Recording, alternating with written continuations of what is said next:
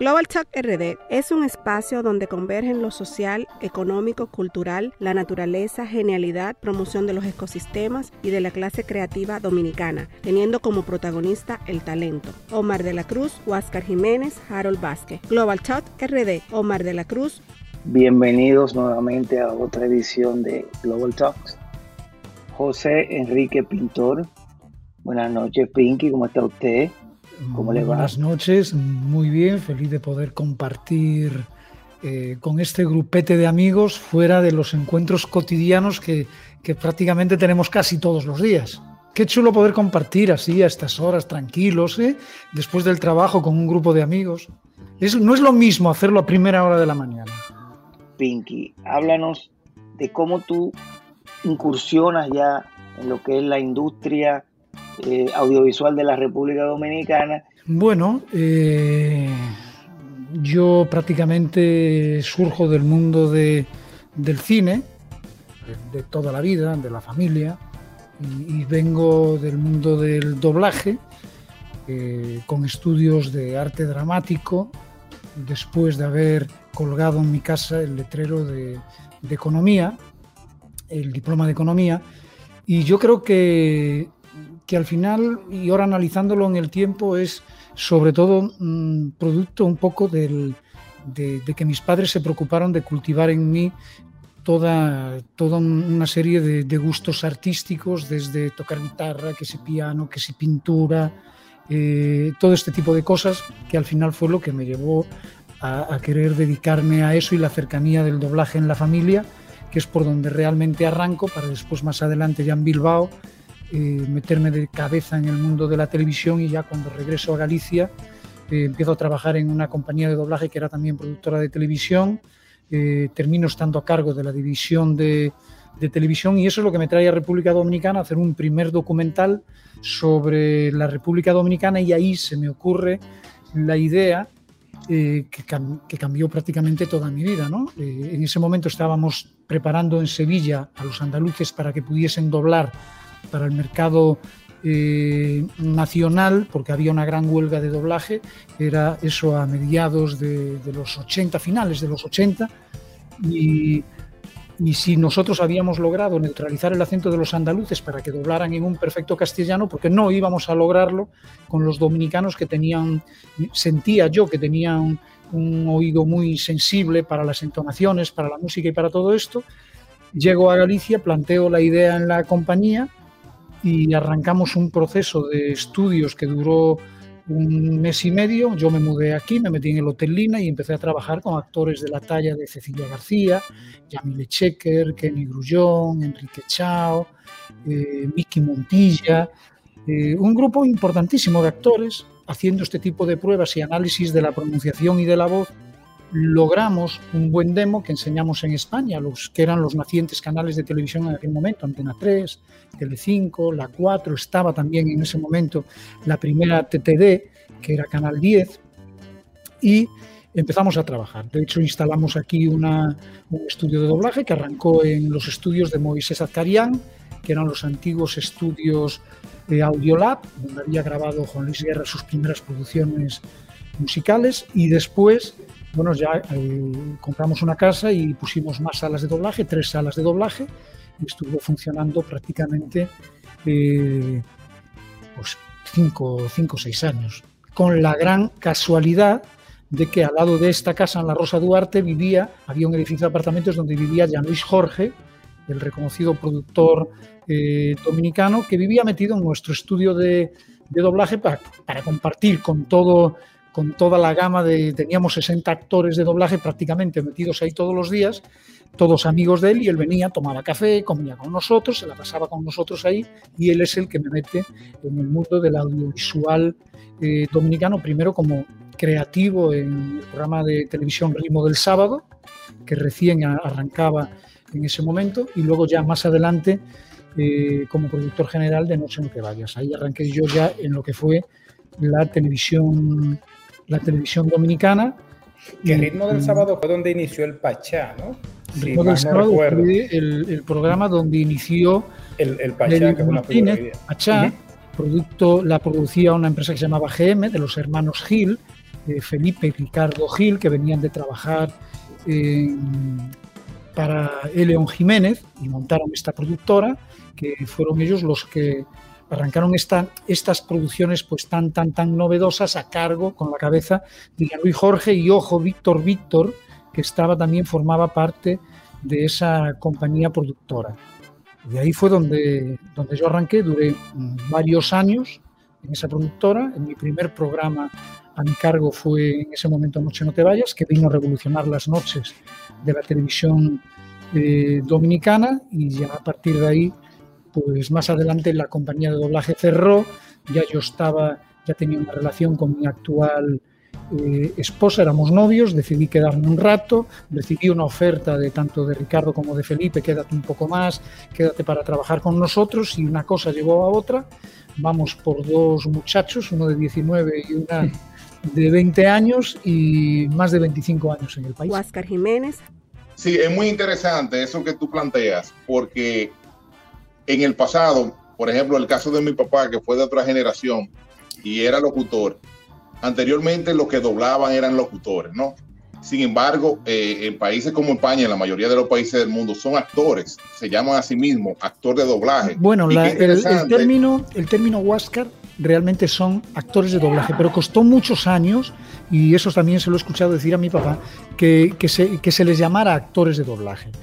Y tiene una razón, porque tú puedes ser un gran actor, un gran intérprete de teatro, de cine, de lo que sea, y no necesariamente puede ser un actor de doblaje. Hacen falta unas características muy puntuales que tienen que ver con algo que es, va mucho más allá del tipo de voz y todo eso. Y lo mismo puede ser un gran locutor de radio y tener una voz maravillosa y nunca llegar a ser tampoco un gran actor de doblaje. ¿no? El actor de doblaje es una profesión, yo siempre digo que la respeto muchísimo, es como montar en bicicleta, nunca se olvida, cada vez que voy a España trato de, de pasarme un día o dos en un estudio de doblaje doblando para no perder eh, la práctica, pero es una de las disciplinas de la interpretación más complejas que existen para una persona de, esta carrera, tanto para un actor como para un locutor. Es una, es una especialidad muy concreta, evidentemente se paga muy bien. O sea, es una profesión. Tú, tienes que interpretar sin estar ahí, ¿no? O sea, en el doblaje, tienes que interpretar como si estuviese, pero. No solamente eso, tienes que captar la interpretación que previamente hizo otro actor ¿eh? Eh, convertirla, hacerla tuya, eh, ni más alta ni menos alta, al mismo nivel, y luego utilizar tu voz con una de las características más difíciles del doblaje, que es la sincronía, saber dónde tienes que hacer coincidir una O, una A, una M, una bilabial, una S, y aparte pues dominar la pronunciación, dominar el acento, en el caso de que sea un acento, etcétera, etcétera, etcétera. Es muy... O sea, tú lo ves cuando entras la primera vez a un estudio de doblaje, y ves a los dobladores doblar, parece como que cuando ves a una persona que anda en bicicleta, que es muy fácil, que tú mismo te puedes montar y ya arrancas en la bicicleta. Y resulta que no es así. Cuando pones a una persona que no sabe nada de doblaje delante del micrófono, puede tardar años en lograr ese ritmo que se requiere para, para ser un gran actor de doblaje. Claro. Pinky, eh, hace unas cuantas semanas tuvimos un programa muy interesante aquí con un muy buen amigo tuyo. Estuvo Archie López con nosotros.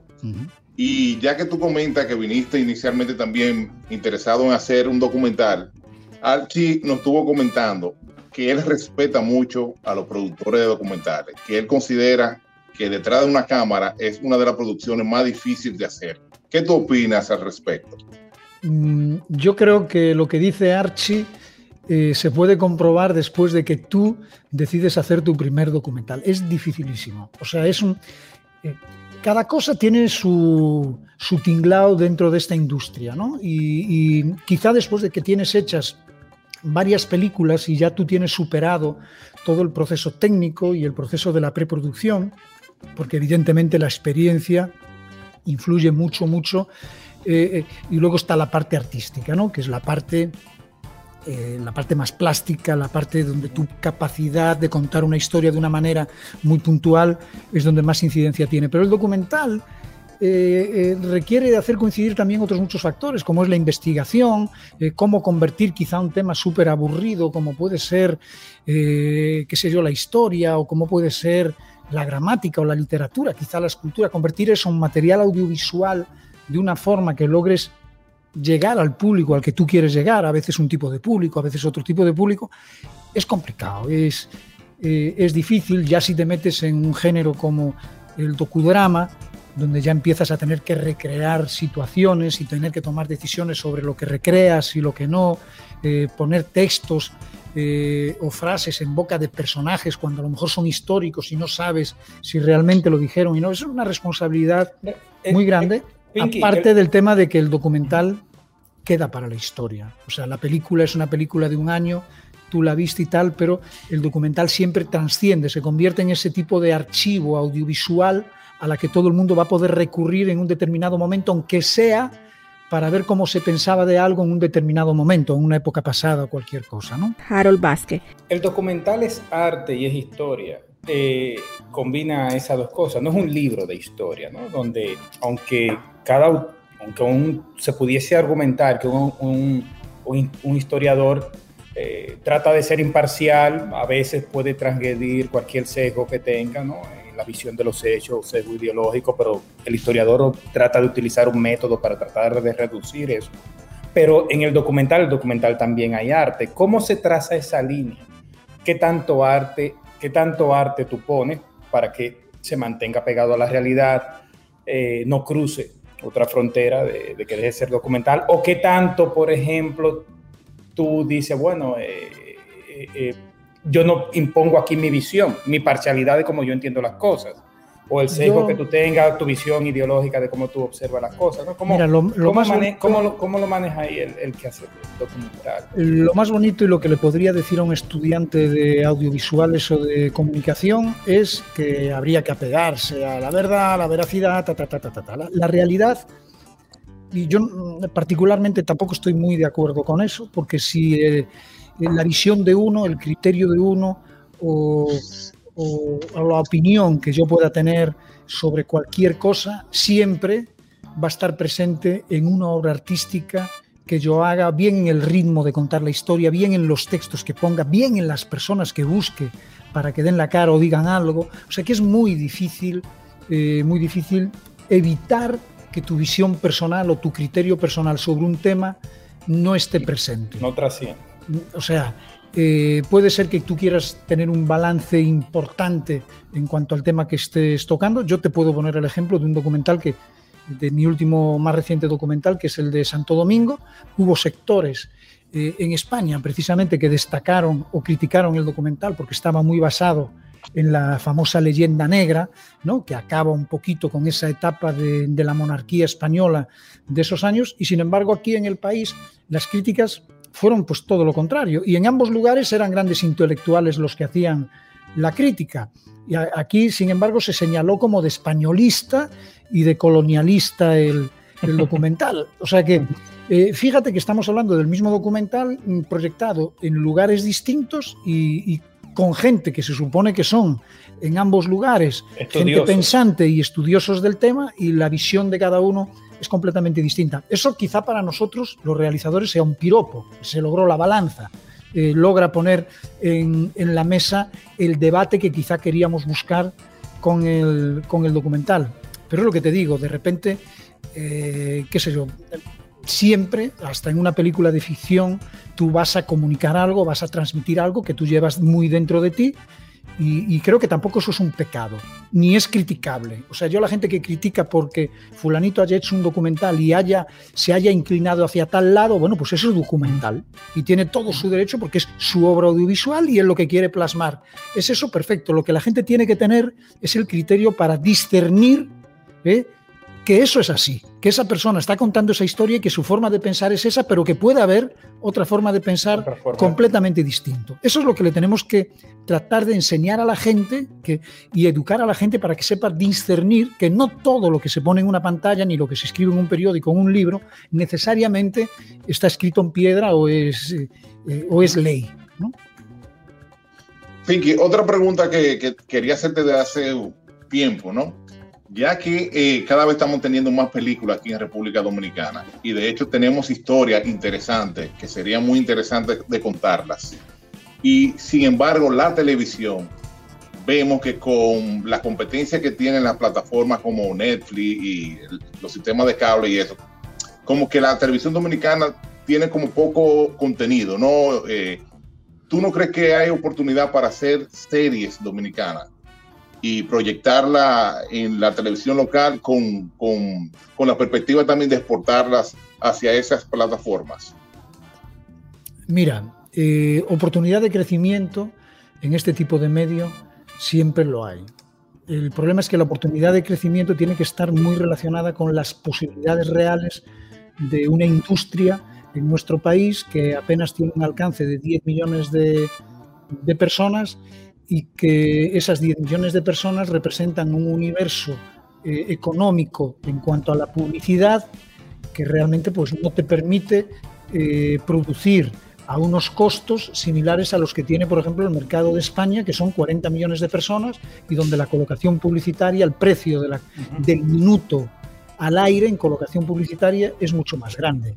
Eh, y, te digo, y te lo comparo con ese mercado, porque tampoco es que estemos muy lejos en cuanto a precios de tarifas de alquileres y de todo tipo de, ese tipo de cosas. A nosotros producir una hora de, de ficción para una serie o para una película tiene un costo. Ahora mismo nuestra televisión, tal y como está estructurado nuestro mercado, pues no se lo puede permitir. Y eso no es cuestión de que no haya capacidad técnica para hacerla. Quizá nos falte un poquito de camino en la capacidad artística o en la capacidad de los guionistas, quizá no empecemos teniendo grandes series cuando arranquemos, como pasó con, con el cine, ni grandes historias, pero es un camino que hay que andar. Pero el problema para empezar a andar ese camino es que la industria tenga, esté preparada para asumirlo. Y lo que te cuento mm, sucedió también con los programas de televisión sin irnos al tema series. O sea, aquí eh, la televisión de temporada empezó con Operación Española en el año 2003, 2002, 2003. Hasta ese momento no se hacía televisión de temporada. La gente, el dominicano, ni la publicitaria, ni el cliente entendía lo que era producir 13 capítulos antes de que se tiren al aire y que el cliente tuviese que comprar ese programa antes de verlo. Entonces eso no se comprendía, no existía la preventa. La preventa se inventó con esto. O sea, tú ibas a una publicitaria a decirle, no, me tienes que comprar este programa que va a marcar eh, seis puntos de rating. Eh, y te decía, pero ¿y por qué? Si no lo he visto, ¿y cómo sé que va a marcar seis puntos? Y, y ta, ta, ta, ta, ta, ta. Hoy ya es normal, ya los canales de televisión hacen una preventa anual, ya pueden garantizar a los clientes, yo te garantizo X punto de rating, si no, pues eh, no me pagues lo que yo te pido por ese punto de rating, si no lo logro me pagas menos. Y ya vemos proyectos como Dominican Got Talent, vemos proyectos como Masterchef, pero que son proyectos muy caros, que requieren un trabajo de preventa muy grande y aún así nos acerca a los costos de lo que es una hora de ficción, que es muchísimo más cara. En ese sentido, Pinky, ¿no podríamos hacer una especie como de alianzas estratégicas o joint venture? Es decir, por ejemplo, con Puerto Rico, que tenemos una comunidad dominicana importante, con Estados Unidos, y hacer series que tengan como una temática común de esos sitios, ¿no? Y así podemos ampliar el mercado, viéndolo desde el punto de vista de, economista, ¿no? Sí, no, lo que pasa es que eso que parece la, la, ley de la gallina de los huevos de oro es el mismo planteamiento que nos hacemos con el cine, ¿no? Es muy, muy difícil. Eh, yo siempre digo que en este negocio nadie tiene, nadie tiene la razón ni nunca sabes cómo va a salir la, la película o el, proyecto. Tú de repente te crees que estás diseñando un proyecto que le va a gustar a Colombia, Puerto Rico, eh, qué sé yo, a Perú y, a la costa eh, sur de los Estados Unidos, Miami por ahí, y de repente haces un, programa que no lo ve nadie, que no le gusta a ninguno, ni le gusta a la gente de tu país. Es, es muy, muy, muy complejo, los gustos cambian muy pronto, de repente ahora están de moda eh, hace poco estuvieron de moda las narconovelas, ya no están ni siquiera de moda ahora, ya eso ha cambiado, viene otro tipo de género, ahora están de moda, gracias a las plataformas streaming y el acceso a otros tipos de contenido, pues otro tipo de series ya más europeas. Tú ves hasta series checoslovacas maravillosas que tú ni te imaginabas eh, poder verlas, ni que tú ibas a dar clic para verlas. ¿Entiendes? Entonces, eh, todo esto cambia y esa es la ley, eso es lo que quisiéramos todos saber eh, vamos a hacer un Young Inventor con la misma gente de Netflix, pero empiezan a entrar muchos factores en juego. eh, nosotros somos un paisito muy chiquito eh, y todavía yo recuerdo cuando iba con la cárcel de la Victoria a los festivales en el año 2004 y decíamos, es una película dominicana y todos decían, pero en República Dominicana se hace cine. Sea, no sabía. Entonces es muy difícil de entrada que ellos se fijen en ti como serie. Y dice, pero ustedes tienen experiencia, ¿de qué me estás hablando? entonces ya te empiezan a cuestionar por ahí y ya lo primero es, ¿y el guion que van a escribir esto si no hacen series? Eh, lo van a saber escribir y, tú dices, bueno, pues voy a traer un guionista de tal sitio. Y entonces se empieza a complicar todo y, es, yo creo que primero hay que hacer como en el cine, como hicimos nosotros, empezar a caminar nosotros, practicar, cometer todos nuestros errores, poner nuestro nombre en el mapa cinematográfico, en este caso en el mapa de las series de televisión, de las novelas, de todo eso, y decir, aquí podemos hacer cosas de calidad, ya tenemos algo de experiencia y luego va a pasar lo que tú dices, que nos podremos unir a otros países y a otras productoras para hacer todo este tipo de cosas. Ayer vi en la prensa que hay eh, una chica y un chico dominicano que están precisamente participando en una serie que se está filmando en Colombia y creo que hay un elenco de México, eh, de Colombia, de República Dominicana y no recuerdo cuál otro país, cuál otro país de la región. Eso también no sería como una forma de ir introduciéndonos, es decir, que ya nuestros actores vayan participando en esas series internacionales y lo vayan conociendo y pueden irnos como abriendo ese camino, ese mercado. Todo, todo, influye. Las estrellas son el rostro de una película. Cuanto más conozcan. A nosotros nos falta construir todo eso. A nosotros nos falta esa gran figura dominicana que trascienda en el mercado internacional. Pero eso va de paso de que él pueda trascender primero con un cine local para que lo vea otro director de fuera y que pueda estar en esa película que luego lo dispare a él y se convierta pues en el Antonio Banderas de España, por ponerte un ejemplo eh, eh, muy concreto, o como estos grandes actores franceses, eh, qué sé yo, el mismo Omar Sharif, ¿entiendes? Que son gente que triunfan en mercados y que se convierten en el primer relacionador público de una industria de, su propio país. Pero nos falta todo eso, ¿entiendes? Como tú bien dices, eh, Pinky, toda industria necesita una materia prima, ¿no? Entonces, en, en cuanto a materia prima, pues los actores, podríamos decir que es una de las materias primas principales. ¿Cómo tú ves la República Dominicana en el proceso de formar actores? ¿no? Porque necesitamos seguir formando. Yo sé que ya hay una generación de actores que se ha ido consolidando, pero hay que seguir preparando lo que sería la siguiente generación de actores para que la industria se pueda seguir desarrollando. Sí, mm, con el tema de los actores, hombre, eh, yo quiero ser siempre muy cuidadoso, es un sector muy maltratado normalmente y ni te cuento ya en el tema de la pandemia, pero en general eh, el actor es una, persona que entrega su vida a un arte muy difícil eh, para poder vivir, ¿no? Y igual que existen especialidades en la interpretación, porque es que yo me gusta más hablar de interpretación que de actores. ¿ok?, el actor puede ser un actor de teatro, un gran actor de teatro, pero no servir nunca para hacer una película, porque eh, es como un gran médico, sí, pero es que este es cirujano ortopeda y el otro es, un cirujano de urología. ¿Entiendes? Y ni uno puede arreglarte la vértebra, ni el, eh, ni el ortopeda te puede meter la mano en la vejiga. ¿Entiendes? O sea, porque son cosas completamente... Y los dos son médicos y los dos son cirujanos. Entonces, eh, en cuanto a la interpretación, eh, hay que trabajar mucho. Interpretación para cine creo que es una tarea pendiente que los actores tienen que primero empezar por reconocer que son disciplinas muy distintas y que eh, igual que hay que estudiar para ciertas disciplinas en otras carreras, hay que estudiar y prepararse para estas disciplinas. Y te lo digo yo que he trabajado y soy una persona que trato sobre todo de darle la prioridad a personas que vienen de la carrera de la interpretación. Tú en todas mis películas siempre vas a ver grandes profesionales de la interpretación, pero precisamente porque lo hago veo también las carencias.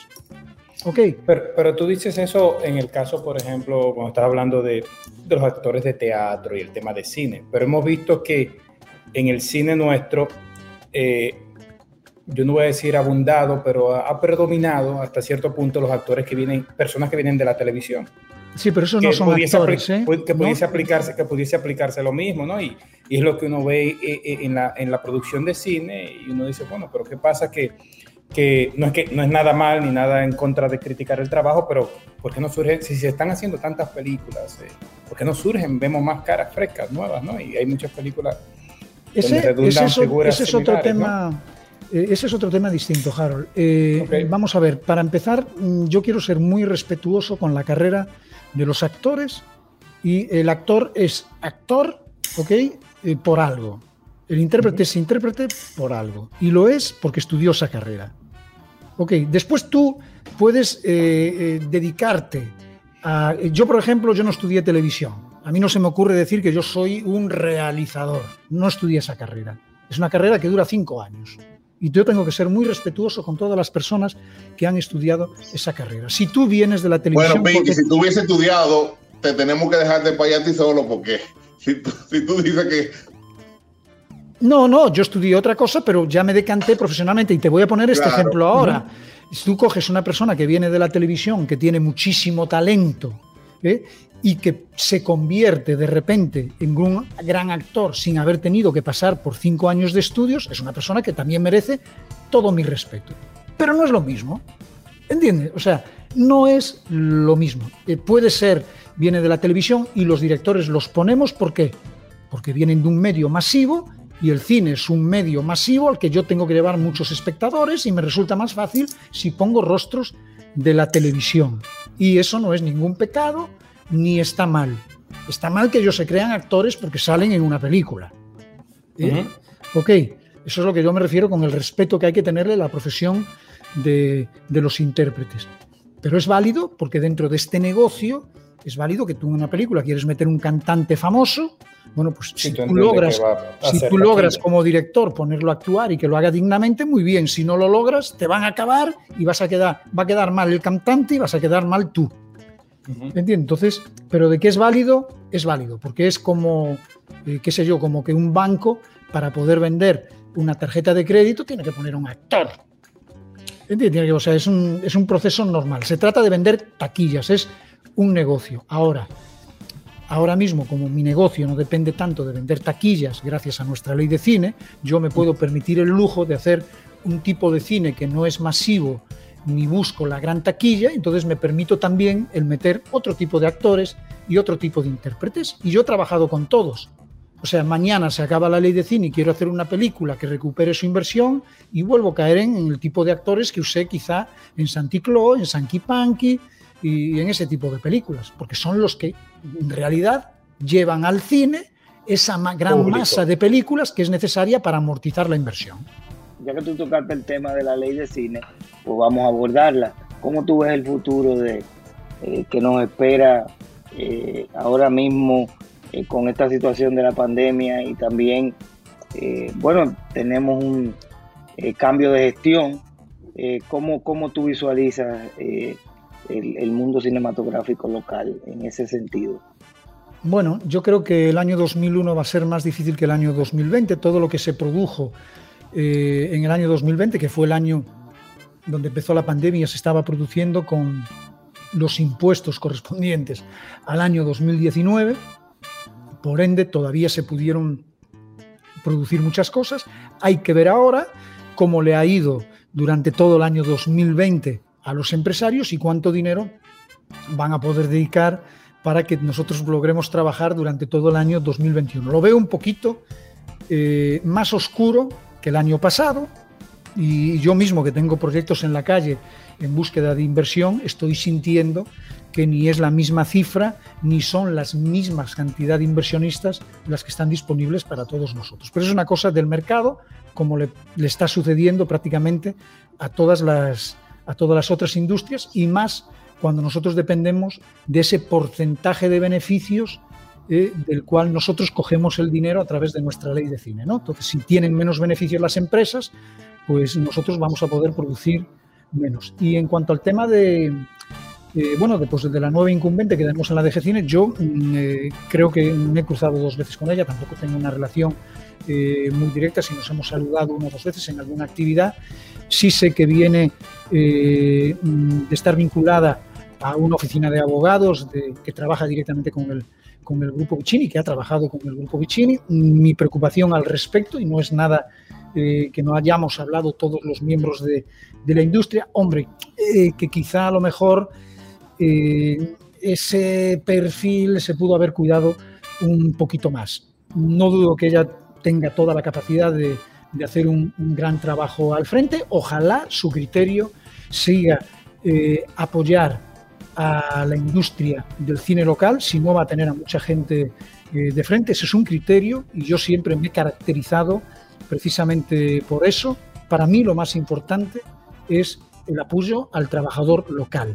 Y cuando digo apoyo al trabajador local, lo digo en producciones locales. A mí no me sirve de mucho que el trabajador local esté trabajando para producciones internacionales. Es un sustento económico, como quiera, pero nuestra identidad cultural, eh, la defensa de nuestra identidad cultural, nuestras historias, nuestros temas en pantalla, nuestra música, nuestros rostros, nuestros paisajes, nuestro todo, eh, eh, están en pantalla cuando los producimos en cine local. Ya luego te puede gustar la película o no, pero si se reduce por cualquier motivo el porcentaje de inversión en el cine local, yo no quisiera que eso pasara porque no estaría nada bien.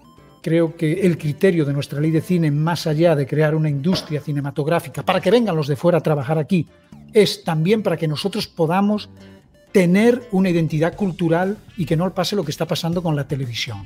Y voy a poner un ejemplo muy, muy breve con esto, aunque me aparto un poco del tema. Hoy por hoy hay muy poca gente menor de 25 años que estén consumiendo televisión local. Y me atrevo a que tú, cualquiera de las personas que nos esté viendo hoy, cualquier persona que, que, le pregunte a un niño de 10 años, de 11, de 13, de 14 años si conoce alguna figura de las grandes de la televisión de aquella época o si siguen un programa, va a ser muy difícil que los conozcan o que los sigan. ¿Por qué? Porque están viendo un contenido de fuera, un contenido eh, foráneo, ni siquiera producido por nosotros, y por ende, muchas veces ni siquiera en nuestro idioma, y por ende es muy difícil inculcarle a estos jóvenes de la generación Z toda nuestra identidad cultural. Y quien no conoce nuestra identidad cultural va a ser muy difícil que la defienda. Y el que no defiende nuestra identidad cultural no va a poder defender a nuestra patria ni va a tener ese sentido de patriotismo. Va a ser un pelele en cuanto a identidad cultural dominicana se refiere. O sea, tú ves, tú ves en el cine más allá eh, el tema de una industria y del sustento de muchas personas que están involucradas, Pero que tiene una, tiene una labor, tiene una labor para mantener la sociedad cohesionada pero por supuesto. Expresión de arte y cultura, por lo cual se justifica. Si, si el Estado va a estar involucrado, ese debería ser el motivo principal. Pero fíjate lo que hemos perdido con, con, el alcance de la, la televisión. económica de ciertos sectores. Claro, fíjate lo que hemos perdido con el alcance de nuestra televisión. Es que va a repercutir en todo. En el que quiere vender caldo de pollo, ¿eh? Mañana cuando estos jóvenes crezcan, si no ven televisión local, ¿dónde se van a anunciar? El que quiere vender caldo de pollo. ¿eh? y no ven televisión local porque no les interesa ningún contenido, porque no se puede producir, porque precisamente nos han llevado a esa situación. Si tú no defiendes nuestros medios, no habrá político que pueda hablarle a un consumidor dominicano, porque están viendo otras plataformas. ¿Tú, de hecho, tú, perdón, tú que, tú que eres dominicano y eres español y vives, me imagino, con un pie aquí y un pie en tu tierra, ¿lo mismo está ocurriendo en España? No, para nada para nada. De hecho, las televisiones españolas eh, han logrado superar su facturación con respecto al año anterior y han duplicado su audiencia en un momento donde pudiese parecer, como aquí, que las redes sociales son una tendencia importante. Efectivamente, lo que pasa es que ellos, la diferencia es que supieron ver esta transición con tiempo, hicieron una mutación. Ok, en la televisión española eh, todas las parrillas de la programación están llenos de programas que se han empezado a producir sabiendo que ya no podían producir lo mismo que ahora cualquier carajo puede producir en un programa de YouTube o un estudito chiquito. Son grandes producciones, son grandes programas de concursos, son grandes series y todo está lleno, son grandes programas de talk show, de cualquier tipo de tema, informativo, de farándula, de amoríos, de, de, de socialité, pero son grandes shows, no son shows pequeñitos.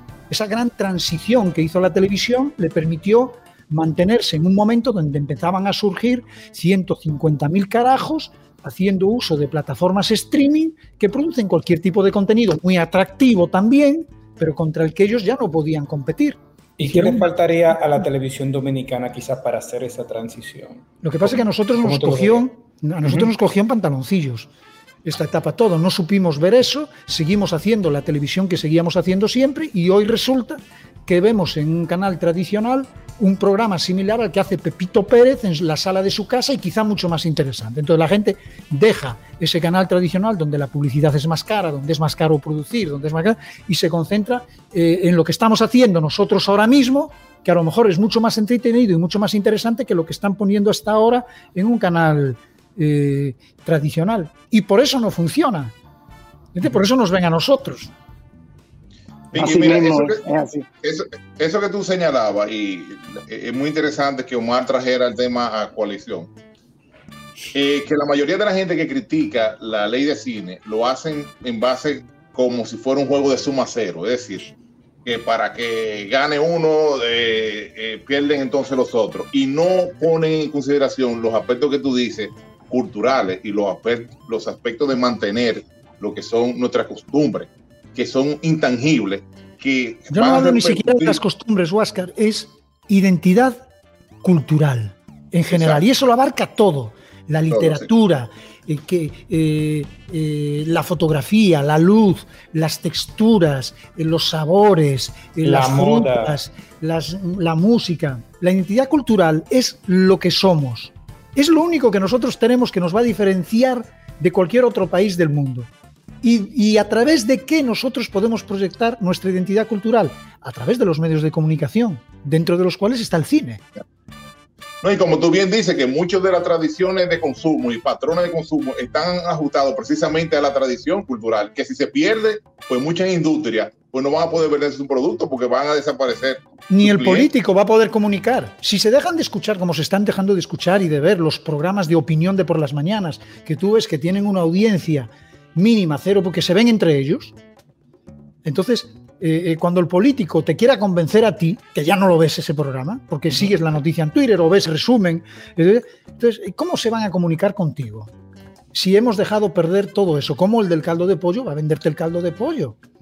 ¿Entiendes? O sea, es que no lo estamos viendo. Tenemos una generación Z que ya va por los 20 largos años que probablemente no, ven la televisión local. Pregúntenle al vecino, pregúntenle a los amigos de sus hijos, pregúntenles a, a ver si la ven. No la ven.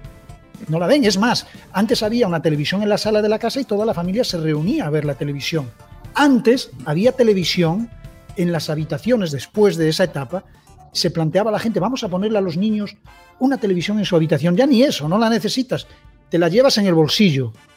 La tienes en la tablet, en la computadora. Eso de decir, no, a los niños no le vamos a poner televisión en la habitación para que no la vean hasta tarde. Ya eso no, ya lo ven hasta tarde, pero aquí. Aquí. Entonces ha cambiado el hábito de consumo, ha cambiado lo que ven y nosotros nos hemos estado quedando, quedando, quedando, quedando, quedando, quedando y vamos a pagar las consecuencias tarde o temprano. y, yendo al punto de vista técnico, yendo al punto de vista técnico, ¿no? Visualmente, cuando tú pones un canal dominicano y un canal de cable, tú sientes que tú estás viendo el de cable, el siglo XXI, una imagen del siglo XXI, y la dominicana que en vivo en tiempo real, tú lo ves como si fuera de los años 80. ¿Qué pasa a nivel técnico que visualmente se ve una calidad inferior eh, en la imagen? Que eso también influye en que tú decidas seguir viendo. Eso va a depender. Eso depende mucho también, primero, mm, del productor que haga el programa y del dinero que le quiera gastar a la parte técnica, porque aquí ya hay eh, recursos técnicos para producir en alta definición y todo tipo de juguetitos, y eso ya depende de la preparación del productor, de, que quiera gastar más o menos dinero, y tú lo ves, tú tienes ahora mismo en pantalla un Dominican Dog Talent, vuelvo y te digo, un Masterchef con una producción intachable, ¿entiendes? Entonces, eh, cuando se quiere, se puede. El problema es que se pueda también. No sirve con querer. Yo puedo querer hacer, yo tengo mil ideas, te puedo enseñar folders llena de, sí, pero si no tengo dinero, tú decides, bueno, ¿qué lo hago bien o lo hago mal? Mira, a estas alturas yo estoy como muy viejo para poner algo en pantalla que, quede, que, quede, mal. Entonces prefiero esperar a poder hacerlo como es debido y que quede bien. Pero cuando se ha visto, ¿entiendes? Y, no, no, te lo digo ahora. Vuelvo y te pongo el ejemplo del 2003-2004, Operación Española. Todo un programazo en un momento que tú decías, pero ¿cómo están haciendo eso en la televisión nacional? Y después de eso, pues muchísimas otras más cosas. Te puedo poner un canal, por ejemplo, RNN, noticias, Omar lo conoce muy bien, fueran 24 horas de noticias producidas de forma impecable, al nivel de cualquier canal internacional de noticias. Se puede, tenemos las condiciones, tenemos los técnicos, tenemos la capacidad, la preparación, claro que sí. Falta esto. No, y, la visión de, y la visión para entrar ahí, porque hay quizás empresas que lo, puedan soportar, ¿no? La inversión que requiere. sí, pero si no es rentable, es difícil.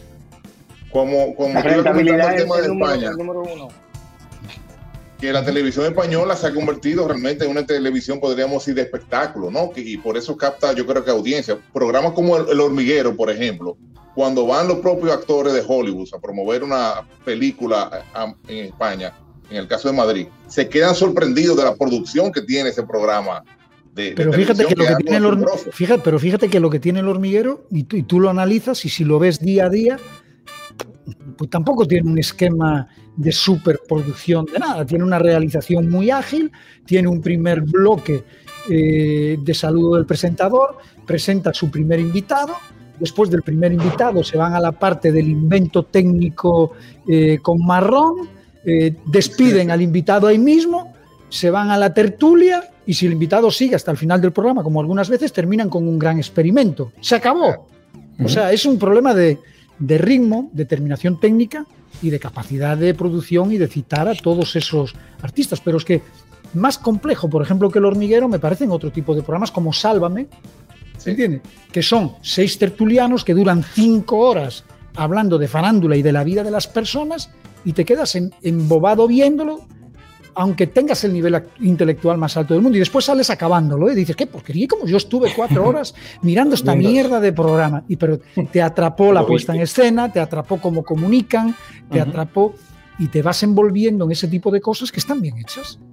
Pero Pinky, precisamente algo que me sorprendió a mí de España es que España, lo que yo te preguntaba eh, inicialmente de preparar los recursos, España prepara su materia prima para ese programa. Es decir, esos programas Gran Hermano, eh, La Isla de los Famosos, etcétera, etcétera, luego sirven de materia prima para ese programa como tipo Sálvame Deluxe. En su época, cuando yo estudié en España, eh, aquí hay tomate, que era también un toque de queda después del mediodía, ¿no? Sí, eh, lo que pasa es que toda la programación. marcianas. Es, un esquema de, es un esquema de programación. Es un esquema de programación donde todo está relacionado porque el canal prácticamente es dueño de todos sus espacios. Pero es que nuestra televisión está concebida de que esta hora es de fulano, esta hora es de mengano, esta hora es de citano, y es muy difícil empezar a vincular una, cosa con la otra. Yo te puedo poner un ejemplo de vinculación en un determinado momento. En Telesistema, cuando lo estaba dirigiendo, logramos vincular la novela El cartel de los sapos con Nice, al cual le metimos Latinoamerican Idol y el noticiero de Cavada al final para lograr enlazar toda una parrilla desde las 9 de la noche prácticamente hasta la 1 de la mañana. Había que levantar ese horario y logramos encadenar como si fuese un solo bloque todo eso, y Cavada hablaba con Milagros, Milagros hablaba de la novela, se cogían temas de la novela y se comentaban en Milagros, eh, eh, el amorío de Milagros. Así, la, así la, persona, así la persona quería, si quería estar enterada de lo que Milagro iba a comentar, veía la novela. Y tú lo veías como un todo, te quedabas enganchado y tú vas heredando la audiencia de un lado a otro. Solo los españoles lo saben hacer muy bien, pero su negocio del canal les permite eso. Aquí tendrías que poner de acuerdo en un color visión, a, lo mejor para unir cinco horas a cinco productores que además graban cada uno eh, en días distintos, horarios distintos, es muy complicado, es muy difícil. Te pregunta Francis Cruz, ¿qué, qué, opinas de la televisión que está haciendo Iván Ruiz? Mira, yo a Iván le tengo, además de mucho respeto, mucho cariño, porque lo conozco desde que llegué al país y sé que es un gran trabajador ¿eh? de la televisión. Es un tipo que se faja, que trabaja horas y horas y horas. A ti te puede gustar o no te puede gustar el programa que hace. Pero de qué ha logrado un nicho que hacía muchos años no se había logrado en la televisión del mediodía. Y cuando te digo hace muchos años, te digo desde que empezó la decadencia de la famosa opción de las 12, que era un concepto de comedia que arrastraba la masa, eh, la masa popular, la, gente de la clase eh, CDE, que es la mayoría de la gente que ve televisión, sobre todo al mediodía, gente desde esa época, porque podríamos decir que el escándalo logró algo de bien, pero nunca un fenómeno tan grande como el mediodía de la opción de las 12. Ya, si nos vamos más atrás, el show del mediodía de aquella época anterior cuando estaba Luisito Martí, todo ese tipo de cosas, pero ya de la época actual, de la época de, de lo, de, esta, eh, del 2000, ¿ok? Ahora mismo él acaba de dar un pelotazo. Logró un nicho atento a su telerealidad, a la forma de, de hacer su televisión, y fíjate que él estuvo siempre prácticamente haciendo lo mismo. Yo creo que le faltó que llegara el momento, ¿eh? y la forma de hacerlo que le dio un pequeño giro y que ha despertado en el gusto del público y hoy por hoy lo que ese programa de Iván marca al mediodía es, son cifras impensables en otro tipo, en otro momento. No hay novela que se le pare al lado. Entonces, ¿te puede gustar o no te puede gustar? Ese es otro tema. Ahora, de que él está haciendo lo que un público muy grande quería ver, él dio con esa fórmula y, ahora estará en él saber cómo mantenerla, porque es lo que digo, el público cada vez cambia más rápido de gustos y lo que ve hoy no lo ve mañana y de repente de frente le aparece otra cosa, como él apareció en su momento, y se cambia todo. ¿Ok? Pero es de respetar. otra pregunta, Omar. Sí. Eh, una, para que tú me saques de duda mía, a ver si yo estoy equivocado. Tú que estás también al mediodía en la radio yo lo que estoy percibiendo es que la radio se está convirtiendo en el principal competidor de la televisión. Y te lo voy a decir por lo siguiente, los principales programas de radio, los que tienen mayor rating, tanto en la mañana como en la tarde, también están transmitiendo, retransmitiendo en vivo. Entonces, estos programas generalmente las personas lo escuchaban en el carro, pero ahora cuando llegan a su casa, continúan viendo el programa, ya sea por YouTube o cualquiera de esas plataformas. Entonces son programas que no tienen una producción, podríamos decir per se para la televisión, que son baratos, es un costo marginal cero, porque ellos están haciendo el programa de radio, lo están transmitiendo, y creo que también le están quitando audiencia a la televisión. Mira, yo mm, mm, lo primero es que a los programas de radio transmitidos por televisión, y este podría ser uno que estamos haciendo ahora, ¿eh? no son programas de televisión. Y a las cosas hay que llamarle por su nombre. O sea, una cosa es que estemos cogiendo y aprovechando las ventajas que nos brinda la tecnología ahora y el hecho de que haya canales de televisión que no tengan otra cosa que poner o no puedan poner otra cosa o no la puedan producir y nos colemos nosotros en ese hueco. ¿Ok? Lo cual es una ventaja porque habrá gente que de repente nos ve por televisión. ¿De acuerdo? Pero no se le puede llamar televisión a lo que nosotros hacemos. Yo, por ejemplo, en esto no tiene nombre. No es un programa de televisión. Es otro tipo de contenido pensado, pensado de otra manera, quizá mucho más especializado, sin tanta presión de tiempo, como tú dices, sin tanta producción. Pero yo creo que por respeto a la televisión, eh, el hecho de que nosotros nos aprovechemos de la tecnología no nos da derecho audiovisual. a que le podamos llamar programa de televisión. No.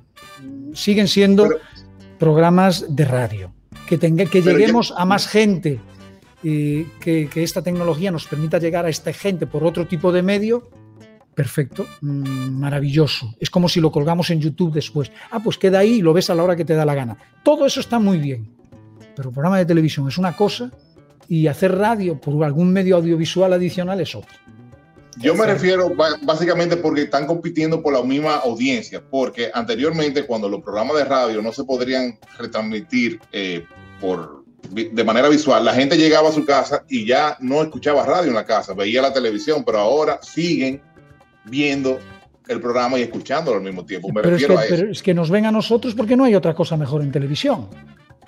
Es que si, hubiera una gran producción en televisión, seguro que no nos están viendo a nosotros cuatro, estos señores tan feos, sentados en el sofá, hablando de un monotema durante una hora. Eh, nos ven porque a lo mejor lo que hay hasta ahora en la televisión pues no les llena sus expectativas o no no sé qué, ta, entonces nos ven. Pero es que la televisión es otro tipo de show. Es como que tú vayas a, qué sé yo, a la sala Ravelo a ver un show y, o a la sala principal y te presenten un show de la sala Ravelo. O sea, no es lo mismo. ¿Me entiendes? Son cosas completamente distintas. Las dos siguen siendo un escenario. Los dos son temas audiovisuales, en, el caso, en este caso. Pero una cosa es un programa de televisión Al pan, pan y al vino a vino. Y producir buena televisión es una cosa. Claro. ¿Cómo vamos con eso, Pinky? La educación por televisión.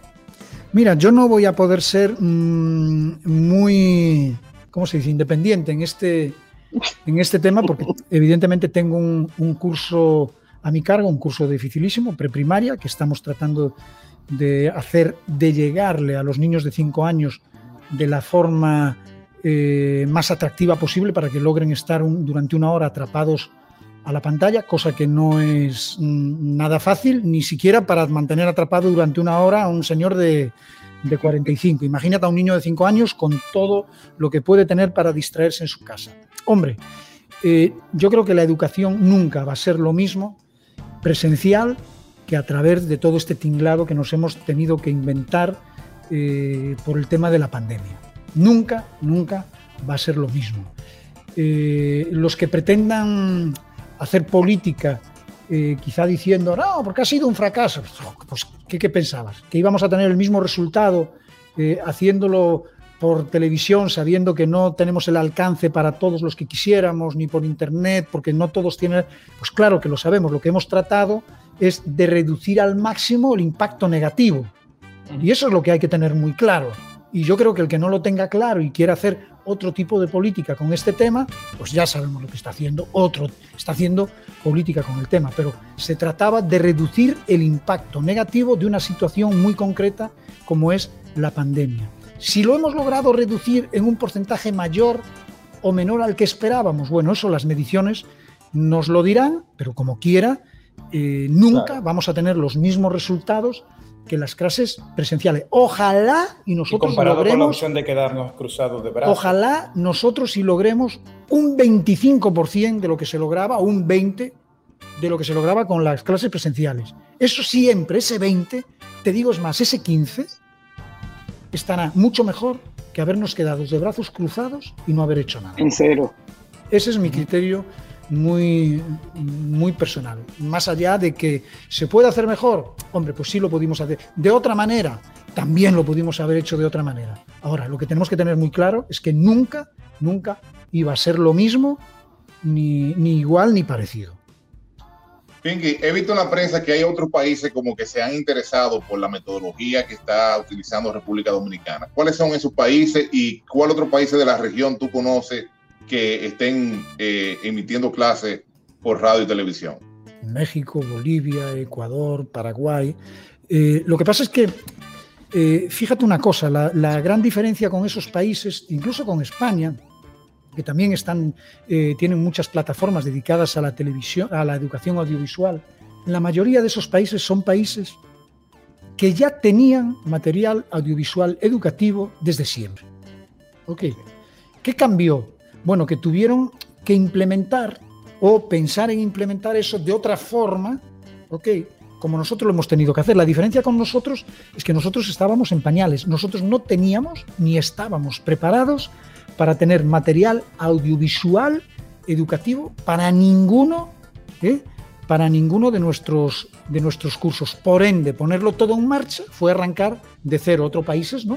Otros países ya tenían expertos en educación audiovisual, en hacer guiones educativos, en profesores que se pueden poner delante de las cámaras, gente que comunica educacionalmente para medios audiovisuales y, nosotros hemos arrancado completamente de cero. Yo creo que ese ha sido el suspenso en esa asignatura que nosotros no hayamos tenido, teniendo una televisión educativa y teniendo los recursos para hacerlo, no desde ahora, inmediato, sino desde que se aplicó el 4%, nosotros pudimos estar eh, subiendo material educativo eh, y sobre todo relacionado con nuestra identidad cultural, porque matemáticas, tú puedes coger una clase de matemáticas de Paraguay y muy posiblemente se, parezca, se parezca en algo a la de nosotros, en algo. Okay. Pero todo lo que es nuestra historia, todo lo que es nuestra música, nuestras costumbres, todo ese material educativo que es solo de nosotros, es imperdonable que nosotros hace años no lo tengamos en material audiovisual al alcance de todos nuestros estudiantes. Y espero que después de que esto pase, eh, por lo menos eh, se quede en funcionamiento todo este proceso de, de continuar con la producción de material audiovisual no por si acaso nos vuelve a pasar lo mismo, sino para que tengamos eso en un material más allá del que nos puede dar un profesor en un aula. a, mí, a mí me pasó algo como educador, algo muy particular, que fue, yo desde hace unos años atrás, yo doy clase en INTEC de economía, tengo unos cursos de macroeconomía, crecimiento económico, y, de, y hace unos tres, tres años atrás, cuatro años atrás, yo había comenzado a grabar mis clases, yo iba al aula, llevaba una cámara, un trípode, me ponía un micrófono y grababa todas mis clases, pero con la idea de que de que eh, los estudiantes luego de la clase pudieran ir al canal de YouTube y verla si querían repasar la clase nuevamente y ver, y ver la clase y las preguntas y todo. Y yo la iba colocando, colocando. Cuando me agarra esto de la pandemia, yo tengo todas las clases ya en audio y video montadas. Y yo solamente les mando eh, el clic. La verdad que eh, es, una, es una gran ventaja. Sigo sintiendo que a pesar de yo tener toda esa plataforma que, que, había hecho digital montada, no sigue siendo lo mismo, los estudiantes no me responden, obviamente no es sustituto, eh, eh, no es sustituto, ¿no? Eh, siento que hace falta ese contacto profesor-estudiante para motivar, porque el profesor en el aula, cuando tú estás hablando, tú ves si los estudiantes, quién está más o menos perdido o no, quién está entendiendo o no, que son cosas que se van, que se captan personalmente. Pero además la educación... Harold, la educación no es simplemente el contenido académico. No es solamente el contenido. Yo creo, creo que la educación y más eh, en la educación del siglo XXI, mm, eh, y creo que es la gran cuestionante a nivel internacional, eh, concholes, el niño se pasa en el aula ¿cuántas horas? ¿Seis? ¿Siete Seis horas? horas al día, un trabajo. Seis horas al día. Es prácticamente. Ocho de la mañana, una de la tarde. Entonces, esa convivencia con los compañeros, el aprender a convivir, el aprender a socializar, el, que a veces tienes que discutir un tema y saber perder, otras veces saber ganar, eh, esa educación de, la investigación, porque no es la misma educación que yo recibí, que me tenía que aprender los Reyes Godos. ¿Entiendes? Yo recuerdo que a mi casa venían a venderme enciclopedias. ¿A quién no, quién no recuerda que vinieran con un curso de inglés en casetes a vendértelo a tu casa? ¿Entiendes? O sea, todo eso eh, ya no es necesario. El que se compra una enciclopedia hoy para tenerla en su casa es un, eh, necesita él meterse la enciclopedia a cabezazos. Porque hoy las llevas en el bolsillo. Entonces, el sistema de educación es, eh, es otra relación profesor-alumno mm, mm, distinta. Por ende, creo que mucho más estrecha. ¿Entiendes? Y a través de estas plataformas, que como yo digo, funcionan hasta un porcentaje, pero creo que para inculcarle a, a, los niños este tipo de educación más social y de investigación, ¿entiendes? No funciona tan bien. me da la impresión de que no funciona tan bien. El trabajo en equipo se pierde completamente en un Poner a presentar un grupo de estudiantes, la discusión de un libro que está fuera del contenido. no, no, desarrollar un proyecto en este equipo, el sentido de la colectividad. Por ejemplo, yo siempre pongo el ejemplo de, de, del individualismo y la colectividad en nuestros paisitos eh, latinoamericanos. Aquí tú tienes un problema de energía eléctrica, si tú tienes la posibilidad y te compras una planta, a la mierda a los demás. Ya no sales ni a ni protestar porque tú solucionaste tu problema. El de la seguridad, si tú tienes dinero para poner una verja eléctrica, una verja de púas y cuatro alarmas con cámaras de vigilancia, a la mierda que le entre a robar al vecino no sé qué. Si tú tienes la posibilidad de tener un profesor particular, tampoco vas a salir a protestar. Entonces, ese sentimiento colectivo de la colectividad, de lo que a mí me afecta también te va a afectar a ti, si te afecta a ti me va a afectar a mí también, se está perdiendo. Y estas plataformas tampoco ayudan para nada en la educación de unos niños, que es en el momento más eh, importante que perciban todo este tipo de, de, criterios, creo yo. ¿eh? Estamos en cine. Bueno, gracias, gracias, a vosotros por la invitación. Eh, ojalá se repita. Siempre es un placer conversar de todo este tipo de cosas fuera de la mesa del desayuno. La próxima vez sobre algún proyecto específico que estéis trabajando. Cuando quiera. Global Chat RD es un espacio donde convergen lo social, económico, cultural, la naturaleza, genialidad, promoción de los ecosistemas y de la clase creativa dominicana, teniendo como protagonista el talento. Omar de la Cruz, Huáscar Jiménez, Harold Vázquez. Global Chat RD